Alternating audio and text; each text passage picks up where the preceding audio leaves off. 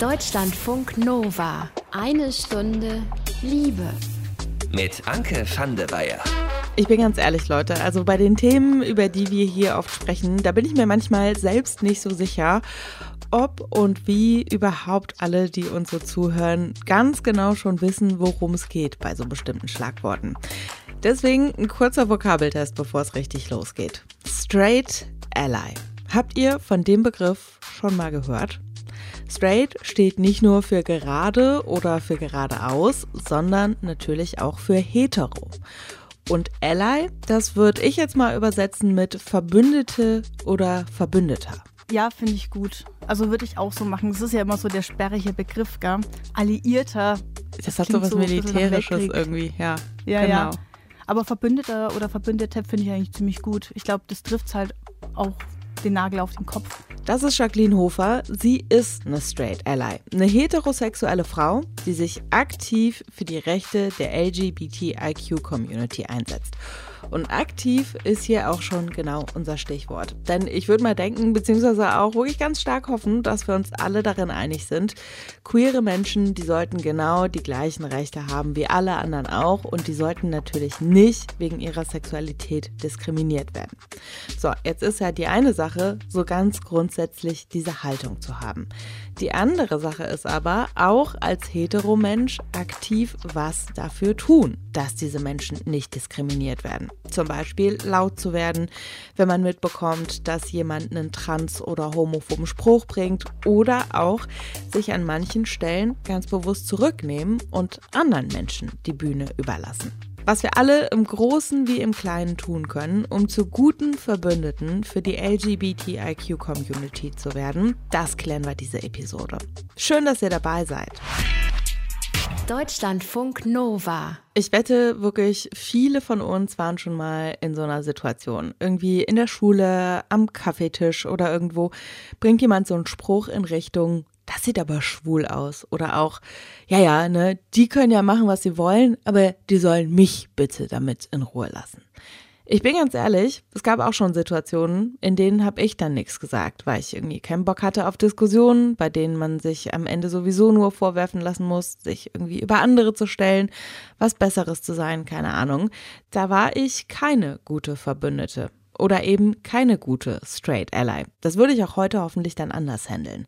Straight Ally kann im Prinzip jede Person sein, die von sich sagt, ich bin cis, ich bin hetero und ich setze mich aber aktiv für die LGBTIQ-Community ein. Es gibt tatsächlich auch Straight Allies, die organisieren sich in Gruppen, zum Beispiel an Schulen, an Unis oder auch in irgendwelchen Freizeiteinrichtungen. In den USA gibt es das mit diesen Straight Ally-Gruppen schon seit den 70er Jahren. Da ist das Konzept von Straight Allies generell aber auch schon bekannter, muss man sagen. Es gibt aber auch in Deutschland schon Straight Ally Gruppen, in München zum Beispiel. Jacqueline Hofer ist Teil der Straight Ally Gruppe vom Münchner Sub. Das ist ein schwules Kommunikations- und Kulturzentrum. Jacqueline und ich, wir haben über Do's und Don'ts beim Ally-Sein gesprochen und ich wollte erstmal von ihr wissen, ab welchem Punkt dieses ganze Ally-Sein für sie denn eigentlich anfängt. Das geht ganz viel mit äh, persönlicher Entscheidung los. Also in dem Moment, wo ich zwar sage, ja, ich finde es schon ganz gut, dass das so ist, aber ich tue da jetzt aktiv nichts dafür, ist es an sich schon mal keine schlechte Sache. Aber in dem Moment, wo du für dich so entscheidest, ich möchte das unterstützen, wenn ich irgendwie die Möglichkeit sehe und ich möchte vielleicht auch nicht hinnehmen, eben gerade bei homophoben oder queerfeindlichen Sprüchen. Ich glaube, in dem Moment, wo du für dich entscheidest, ich möchte da aktiv dafür eintreten, dann denke ich, wenn du dich Ally nennen möchtest, dann tu das. Ab wann hast du dich selber als Ally bezeichnet? Ja, das hat bei mir tatsächlich äh, damit angefangen, dass ich vorher keinen Begriff dafür hatte. Das war auch äh, der Punkt, wo ich irgendwann dann entschieden habe, diese Rumerklärerei, warum bist denn du jetzt eigentlich da und bist du jetzt lesbisch oder warum, was magst denn du hier? Das hat mich einfach genervt. In meinem eigenen Umkreis wussten ja alle, wer ich bin, also in der Community, wo ich viel unterwegs bin. Also eine heterosexuelle Frau. Erklären, Ganz genau. Und ähm, ja, ich habe halt viele schwule Freunde tatsächlich und bin eben auch in einem schwulen Kulturverein ähm, aktiv tätig eben auch. Und ähm, irgendwann kam dann der Punkt, äh, wo wir gesagt haben, also mein bester Freund und ich haben dann entschieden, also es ist total blöd, jedes Mal vorzustellen, hey, übrigens, das ist die Jacqueline und die ist halt dabei und übrigens, die war auch mal hier. Und dann haben wir vor circa zwei, zweieinhalb Jahren mal gegoogelt, ob es da irgendeinen Namen dafür gibt und sind da tatsächlich im Englischen äh, eben auf den Straight Ally gestoßen und haben da ganz schön geguckt, dass das außer in Deutschland im englischsprachigen Raum eigentlich überall total bekannt und weit verbreitet ist. Und äh, ich habe mich auch total angesprochen gefühlt davon und habe mich gleich damit identifiziert und gesagt, ja, schau, genau das ist es doch. Wenn man jetzt irgendwie für sich persönlich sagt, ich will mehr in dieses Thema einsteigen und ich will für meine LGBTIQ-Freundinnen auch wirklich zur verbündeten Person werden, wie kann da so ein Startpunkt aussehen? Also ich glaube, das Wichtigste ist einfach, rede mit deinen Freundinnen. Ähm, die sind diejenigen, die dir sagen können, was sie sich wünschen, was sie sich wünschen würden. Es sind ja genau die Menschen, um die es dir ja geht. Es gibt die Möglichkeit, eben in deinem eigenen Freundeskreis zu gucken, vielleicht wenn du die Möglichkeit hast, du hast die Community in deiner Stadt, geh doch einfach mal hin oder ja, im Moment schreib doch mal. Es gibt auch auf Instagram verschiedenste LGBTIQ-AktivistInnen, Seiten. Da kann man einfach mal schauen, was sind denn da die Bedürfnisse? Was sind denn da so die Sachen, die da passieren? Mach dich schlau, um was es eigentlich geht. Überleg dir, wie du vielleicht die Community unterstützen möchtest. Du kannst zum Beispiel, ähm, wenn du einen Instagram-Kanal hast, du kannst da auch deutlich sein, du kannst da immer gern auch die Community einbeziehen oder ich meine, es gibt ja ähm, irgendwo CSDs oder Pride-Momente. Also da kann man schon mal wirklich seine Haltung auch zeigen. Wie gesagt, ähm, Quatsch, Quatsch mit deinen FreundInnen, lass dich integrieren oder frag doch einfach, ob die irgendwie so gemeinsame Aktionen haben, wo du teilnehmen kannst. Jetzt ist es ja irgendwie, habe ich das Gefühl, bei vielen Sachen so, dass es gar nicht so sehr schadet, sich auch mal selbst an die eigene Nase zu fassen und zu gucken, wo kann ich vielleicht auch bei mir anfangen, ganz persönlich, ähm, in meinem eigenen Verhalten was ändern. Welche Fragen sollte man sich da für dein Gefühl stellen, beziehungsweise womit sollte man sich auseinandersetzen? Also ich glaube, man sollte sich schon immer fragen, warum mache ich das? Oder gerade wenn es um, um Fragen geht, ne? Warum frage ich das? Ist es jetzt einfach nur Neugier? Möchte ich da jetzt einfach mal in diese Community auch reingucken? Oder will ich, will ich einfach nur gern ein Teil davon sein? Oder möchte ich das wirklich unterstützen? Also es, es, spricht ja überhaupt nichts dagegen, zu sagen, ich schaue mir mal eine Gay-Bar an. Ich habe noch nie eine Gay-Bar gesehen oder auf eine queere Party. Also das ist ja, ich finde es ja gut, wenn man sich austauscht, wenn man sich öffnet, wenn man einfach mal auch sieht, was da passiert oder wenn man da einfach auch mal mit dabei ist und einfach auch sieht und spürt, wie die Stimmung da ist. Aber es sollte jetzt nicht darum gehen, ähm, es ist, es ist kein Zoo, es ist kein Zirkus, äh, wo du hingehen kannst äh, und dann einfach mal gucken kannst, sondern es geht schon darum, dass du halt dann auch dir bewusst bist, ich bin der Gast hier vielleicht gerade, ich bin absolut akzeptiert, aber es geht nicht um dich. Ich habe da im Vorfeld von unserem Gespräch auch tatsächlich viel drüber nachgedacht, weil ich insbesondere früher wirklich auch sehr viel ähm, auf LGBTIQ-Partys unterwegs war als heterosexuelle Frau, das heißt als Person, die nicht wegen ihrer Sexualität diskriminiert wird, weil, das muss man ja einfach auch sagen, diese Partys sind totale Safe Spaces für CIS-Frauen. Also da kann man sich wirklich als Frau extrem frei bewegen, da wird man seltenst irgendwie angegrapscht und sexuell belästigt. Das ist jetzt meine ganz persönliche Erfahrung von solchen Partys. Und äh, ich habe mich da schon manchmal gefragt, bin ich da in einem Raum, der eigentlich mir per se nicht zusteht? So nehme ich mir da auch einen Raum. Wie siehst du das? Ich glaube, da kommt es immer so ein bisschen drauf an, mit wie viel Respekt gehe ich daran. Wie gesagt, wenn ich bei uns da jetzt zum Beispiel in der Bar bin, da mache ich mir da überhaupt keine Gedanken drüber, weil ich da auch das Gefühl habe, ich gehöre dazu. So. Ähm, in dem Moment, wo ich aber vielleicht meine Peer Group auch verlasse und woanders bin, muss ich halt schon schauen, ich kann hier nicht selbstverständlich oder ich sollte nicht so selbstverständlich hier auftauchen, ähm, sondern erstmal abchecken, wie ist denn die Stimmung. Also wenn halt am Ende auf einer queeren Party dann irgendwie 60 Prozent heterosexuelle Frauen sind, ja, ich weiß nicht, ob das dann so cool für alle irgendwie ist, weil wie du sagst, es ist ein Safe Space und das ist halt auch ein Safe Space für eine gewisse Gruppe. Ich glaube schon, wenn man ähm, mit einem gewissen Respekt dahin geht und einfach auch mal so ein bisschen die Stimmung abcheckt. Wie ist denn das? Wie werden ich wahrgenommen? Je nachdem, also ich war auch schon auf verschiedenen Partys und ich kann mich erinnern, ähm, ich bin per Zufall auf einer Lesbenparty mal gelandet und habe das, das ist viele Jahre her und ich habe das zuerst überhaupt nicht gecheckt halt irgendwie. Und irgendwann ähm, haben wir schon gemerkt, die haben gleich gecheckt, dass wir halt eben nicht lesbisch sind. Und es war so ein bisschen unangenehm, weil wir sind da tatsächlich schon so ein bisschen als als Fremdkörper auch wahrgenommen mhm. worden. Und ich denke, ähm, dann sollte man vielleicht dann auch schauen, ähm, wenn sich jemand anderes unwohl mit einer Anwesenheit fühlt, dann ja, geht man halt vielleicht in Zukunft dann nicht mehr hin oder lässt, überlässt den Leuten ihren eigenen Safe Space. Ich muss nicht überall dabei sein, nur weil ich es unterstütze. Es gibt ja auch queere Partys, da steht ja auch ganz oft dabei LGBTI, Queer and Friends. Da wird ja auch ganz offen eingeladen und das sieht man auch immer mehr, dass es halt geöffnete Partys gibt für alle. Das soll ja bunt und, und ganz einbeziehend auch sein. Und ich denke, das, also klar, geht dahin. Man kann ja nur seine ähm, Erfahrungen erweitern, wenn man das wirklich miterlebt und nicht nur drüber redet. Also ist ja auch ein wichtiger Punkt. Gibt es auch Sachen, wo du selber dich dann auch zurücknimmst?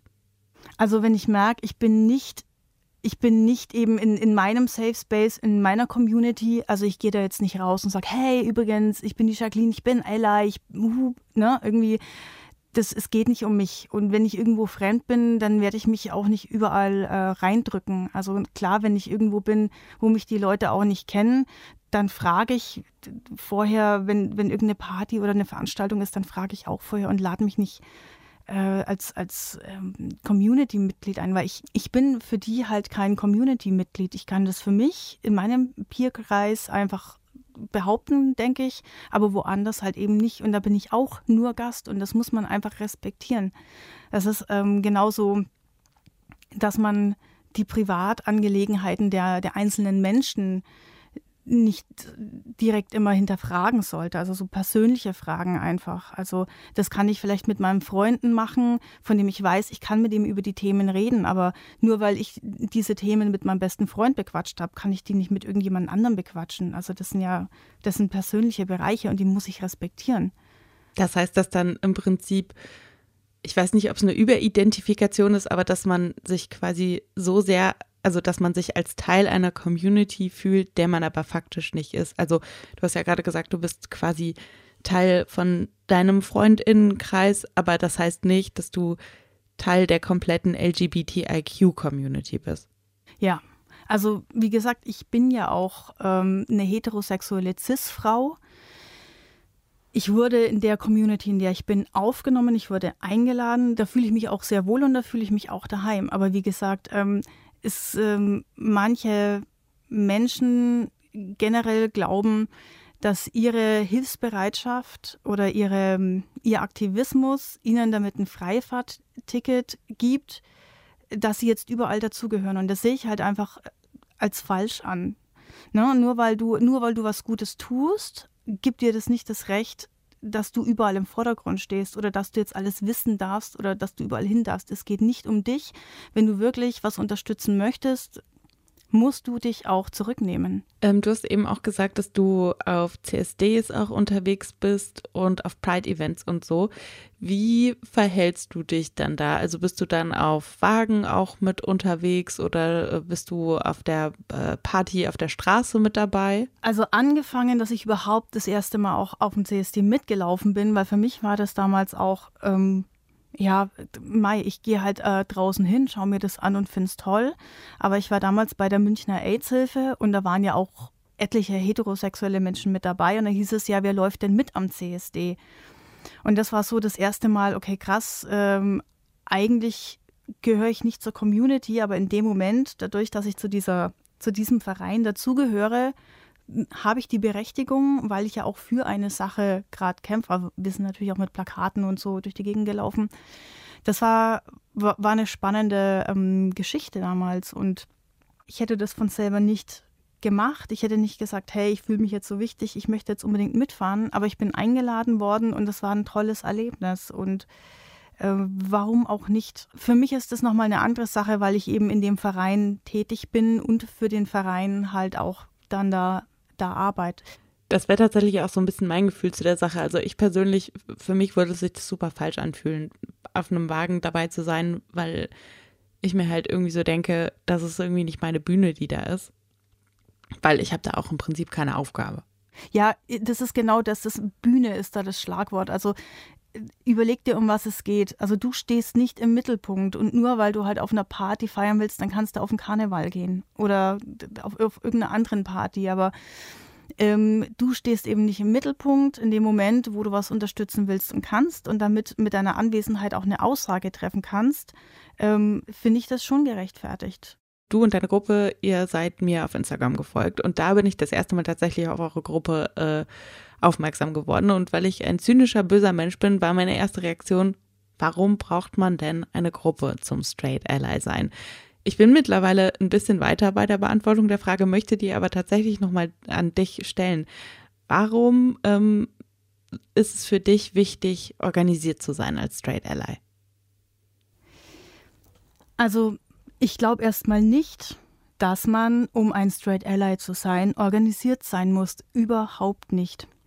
Ähm, warum ich mich oder warum wir uns organisiert haben, liegt einfach an der Tatsache, dass wir an dem Verein gebunden sind, dass wir gesagt haben, wir haben hier etliche Leute. Also an, die, an das Sub in München, diesen Verein. Mhm.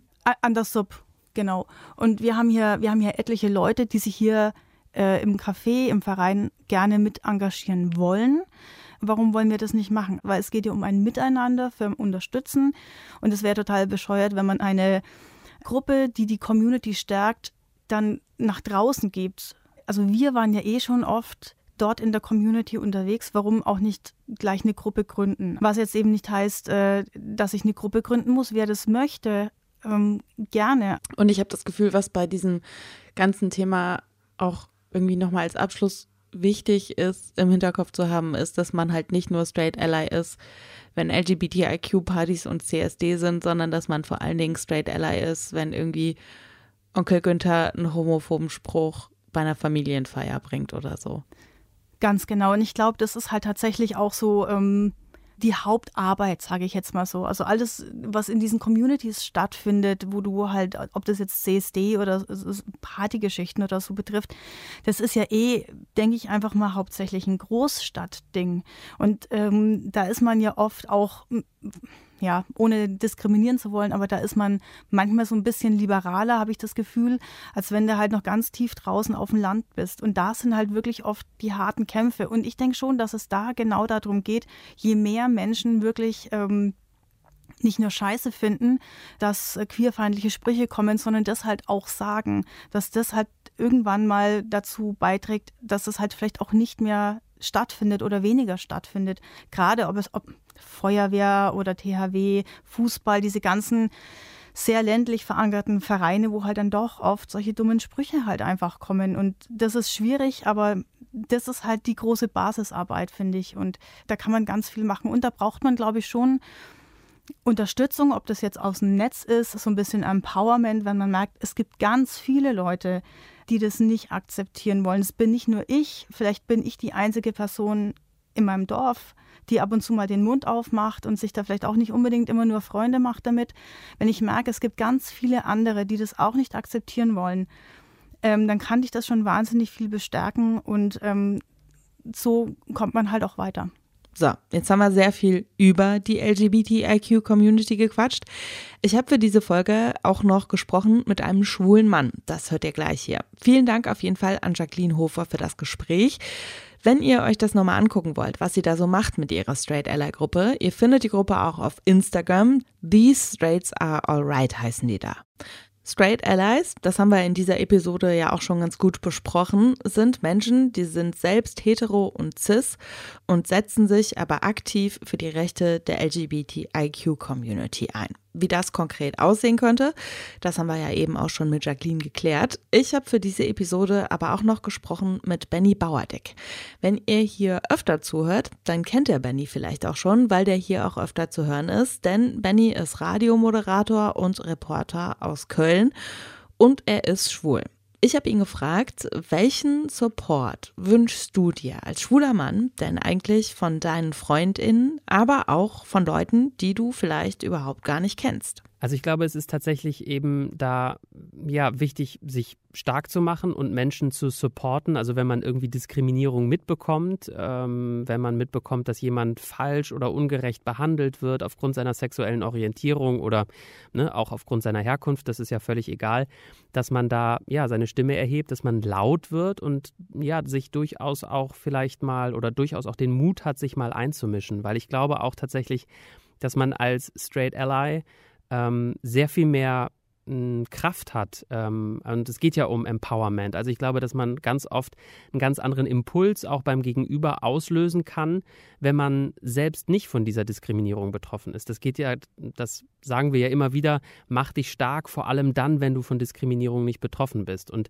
ich glaube, man kann das vielleicht auch an so einem, so einem easy Beispiel, glaube ich, ganz gut erklären, wenn ich jetzt zum Beispiel auf einer Party bin, auf einer Familienparty und meine Tante macht einen homofeindlichen Witz und ich sage, finde ich jetzt irgendwie mhm. uncool, dann ist die Wahrscheinlichkeit, glaube ich, sehr groß, dass sie sagt oder auch die anderen Familienmitglieder, jetzt stell dich nicht so an, du wieder, ach Mensch, dich haben wir ja nicht gemeint, du bist ja okay. Und du bist so. ja so empfindlich und dies genau. und das. Genau, und wenn du das tun würdest, glaube ich, als heterosexuelle Frau, dann kann das natürlich sein, dass die Reaktion erstmal eine ähnliche ist, im Sinne von, ach du wieder und jetzt stell dich nicht so an.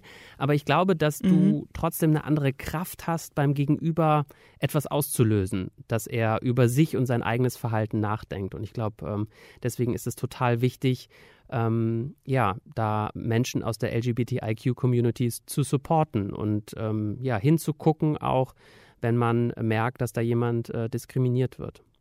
Bringst du das auch zur Sprache, wenn es irgendwie so Situationen gegeben hat, in denen du dir Support gewünscht hättest, der Support ist aber nicht gekommen und das wirkt in dir noch nach? Mm. Also ich finde das persönlich total schwierig und ich spreche aus der Sicht einer heterosexuellen Frau. Ich finde es total schwierig, um Hilfe zu bitten. So. Und ich stelle mir das halt doppelt schwierig vor, wenn es halt um solche Themen geht. Ja, ehrlich gesagt, ja, ist es tatsächlich auch schwierig. Und deswegen finde ich auch, also ich finde es gut, dass es ähm, Straight Allies gibt, weil es geht ja, also auch wenn ich sage, ich bin kein Fan von, von Label oder Gruppierung, geht es da ja um Sichtbarkeit. Ne? Und es geht darum, dass wir verstehen, dass heterosexuelle Menschen ja einfach ähm, quasi ein Zeichen setzen für, wir setzen uns für, für die Rechte, für die Akzeptanz und Toleranz von Menschen aus der LGBTIQ-Community ein. Und ich glaube, das ist total wichtig, weil mir ist auch eingefallen äh, oder mir fällt da auch eine Situation ein. Äh, ein Kollege aus einer Redaktion, in der ich arbeite, der, also wir flachsen immer so rum, haben ein bisschen Spaß und dann mhm. ist es aber auch tatsächlich mal passiert, dass der mir auf den Arsch geschlagen hat und irgendwie sowas meinte wie, na Mäuschen, mhm. alles klar? Und ich weiß, dass der das gar nicht unbedingt böse gemeint hat, weil wir eben ne, auf einer relativ, also wir sind, haben eine relativ gute Ebene einfach und, und haben da irgendwie auch Spaß zusammen auf der Arbeit. Und ich fand es aber irgendwie uncool und habe aber jetzt irgendwie auch nichts gesagt, weil ich wollte jetzt auch eben nicht wieder so empfindlich wirken oder ja übertreiben. Und da hätte ich es mir tatsächlich irgendwie gewünscht, dass irgendeiner der heterosexuellen KollegInnen vielleicht einfach mal den Mund aufgemacht hätte und vielleicht das auch mhm. einfach wahrgenommen hätte im Sinne von, muss das denn eigentlich sein? Und das ist doch irgendwie ein bisschen übergriffig und ähm, finden wir uncool. Also ich glaube, auch da geht es ganz oft darum, ähm, solche Dinge überhaupt auch wahrzunehmen. Ähm, wenn man selbst nicht davon betroffen ist, das ist schwierig, aber ich glaube, dass auch und ich glaube, darum geht es auch in dieser Bewegung, dass wir uns dessen bewusst werden und das wahrnehmen können im Alltag und dann vielleicht einfach auch mal eingreifen. Das würde ich mir schon wünschen, ja. Jetzt habe ich mit Jacqueline ja auch über das Thema Partys geredet und wir kennen uns ja schon länger und äh, auch wenn wir jetzt nicht äh, auf diesen Partys, äh, von denen wir da gesprochen haben, uns so begegnet sind, es waren ja auf jeden Fall dieselben Partys, auf denen wir unterwegs sind in mhm. Köln, so, ne? Weil Köln ist ja jetzt auch nicht so riesig. Gibt es oder gab es bei Partys schon mal so Situationen, wo du gedacht hast, Mann, sorry Leute, Das ist echt meinetwegen okay, dass ihr hier feiert, aber eigentlich ist es irgendwie hier gerade mein Ort. Ich habe das tatsächlich, da kann ich aber wirklich auch nur für mich persönlich äh, sprechen, noch nie gehabt. Also Jacqueline hat ja irgendwie auch gesagt, sie findet es irgendwie schwierig, wenn ähm, auf einer queeren Party am Ende irgendwie 60 Prozent äh, heterosexuelle Menschen unterwegs sind. Ich glaube, das wird nie passieren. Ähm, weil ja, es gibt Menschen wie dich, die sagen, hey, das ist auch irgendwie für mich mein Safe Space, weil ich weiß, ich werde da nicht von heterosexuellen Männern irgendwie doof von der Seite angemacht. Ähm, ich kenne aber auch genug ähm, heterosexuelle FreundInnen, die sagen, ich will gar nicht auf so eine Party, weil da kann ich ja wiederum auch keinen kennenlernen. Ähm, und ich finde, das ist vor allem auch eine Form von Commitment. Also ich freue mich ehrlich gesagt, wenn FreundInnen von mir sagen, wir kommen mit dir auf diese schwulen Party beispielsweise, sondern das bedeutet ja eher, wir fühlen uns da wohl, wir akzeptieren euch so, wie ihr seid und das spielt für uns auch keine Rolle und darum geht es ja vor allem. Und ich hatte ehrlich gesagt noch nie das Gefühl, dass da irgendjemand so in meinen Safe Space stößt oder mir etwas wegnimmt. Aber das ist, glaube ich, auch ja eher so eine persönliche Meinung meinerseits. Ich kann schon auch verstehen, dass es Menschen gibt, die das vielleicht nicht so cool finden. Ich glaube aber auch, dass es ja darum geht, dass man weiß, worauf man sich einlässt. Und ähm, Menschen aus der LGBTIQ-Community bezeichnen das ja als Safe Space, weil sie wissen, da können sie sein, wie sie sind. Mhm. Da können sie flirten, ohne mh, mm, angemacht zu werden oder blöd angeschaut zu werden. Und das können sie ja auch, wenn du auf dieser Party bist, weil du würdest es ja nicht tun. Mhm. Und ähm, von daher glaube ich, ist es auch immer eine Frage dessen, aus welchen Beweggründen man vielleicht auch auf so einer Party ist. So, ich glaube, am Ende ist es vielleicht auch gar nicht so kompliziert. Den Mund aufmachen, auch wenn es vielleicht im ersten Moment manchmal unangenehm ist. Die FreundInnen fragen, wie man eigentlich supporten kann. Und bei Partys einfach mal die Stimmung checken, bevor man komplett freidreht. Aber das ist ja ehrlich gesagt eigentlich immer eine gute Idee. Einfach vorher mal gucken, wieso die Lage ist. Zum Abschluss gibt's noch eine kleine Dating-Geschichte für euch, aber ihr müsst nicht wütend werden, keine Angst, ihr braucht nicht aufbrausend sein. Es läuft alles ganz Corona-konform ab.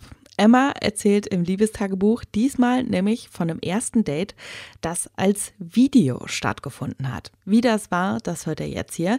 Ich verabschiede mich schon mal von euch und ihr wisst das, Rückmeldungen zu dieser oder zu anderen Folgen könnt ihr wie immer sehr, sehr gerne schicken an mail.deutschlandfunknova.de und unter der Adresse freuen wir uns auch immer über Themenwünsche von euch. Also wenn ihr irgendwas auf dem Herzen habt, von dem ihr sagt, das sollten wir hier mal ganz dringend besprechen, dann könnt ihr uns sehr gerne eine Mail schreiben. Ich bin Anke van der Weyer, ich sage danke fürs Zuhören, habt's gut und ich übergebe jetzt an Emma. Ich hatte im Online-Dating ein Match mit einer Person aus einem anderen Land und der arbeitet an einer Botschaft in einem Land im Nahen Osten. Und als ich so äh, den Match gesehen habe bei Tinder und sah, oh, knapp 3000 Kilometer Distanz, was, was da, wo kommt der denn her? So, ne? Wir haben dann angefangen zu schreiben und ähm, er spricht neben seiner Muttersprache auch noch Deutsch und Englisch. Äh, und ich spreche leider seine Sprache nur rudimentär. Äh, deswegen haben wir auf Deutsch geschrieben. Und wir haben erst an einem Abend geschrieben und dann an weiteren Abenden. Beziehungsweise durch den Zeitunterschied äh, bei ihm halt wahrscheinlich eher Nächte und bei mir eher späte Nachmittage. Und naja, mir war schon klar durch diese Konstellation, dass wir uns wahrscheinlich nie sehen würden. Und das ist halt super aufregend und äh, bringt halt eine ganze Menge Fantasie ins Spiel. Irgendwann schlug einer von uns beiden vor, hey, hast du vielleicht mal Bock zu skypen, dass wir uns auch mal sehen können. Und das haben wir dann auch gemacht.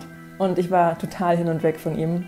Äh, wir waren vorher beide ja, ziemlich aufgeregt, wie wir uns dann hinterher erzählt haben. Also ich war noch vorher noch mal duschen, so fürs Gefühl wie, ach, ich gehe jetzt zu einem Date.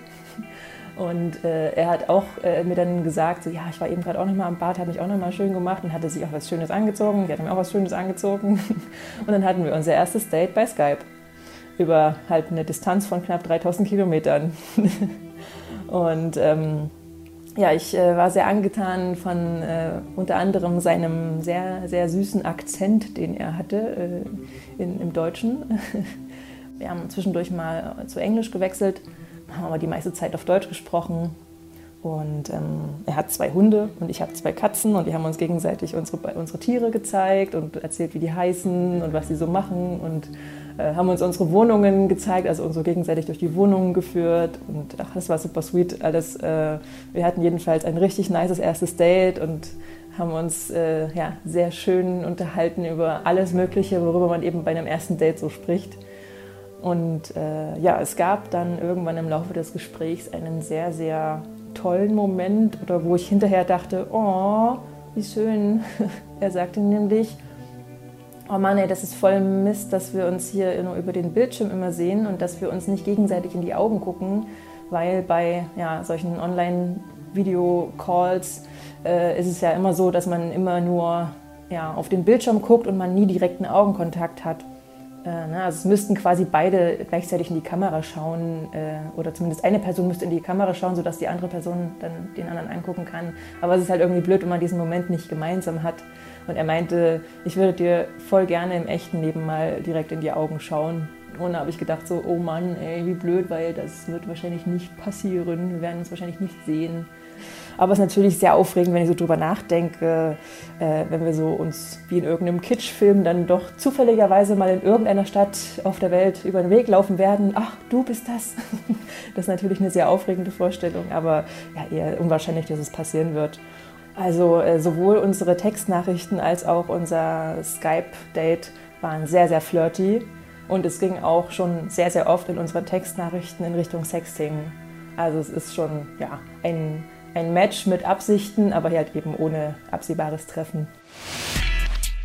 Deutschlandfunk Nova. Eine Stunde Liebe. Jeden Freitag um 20 Uhr. Mehr auf deutschlandfunknova.de.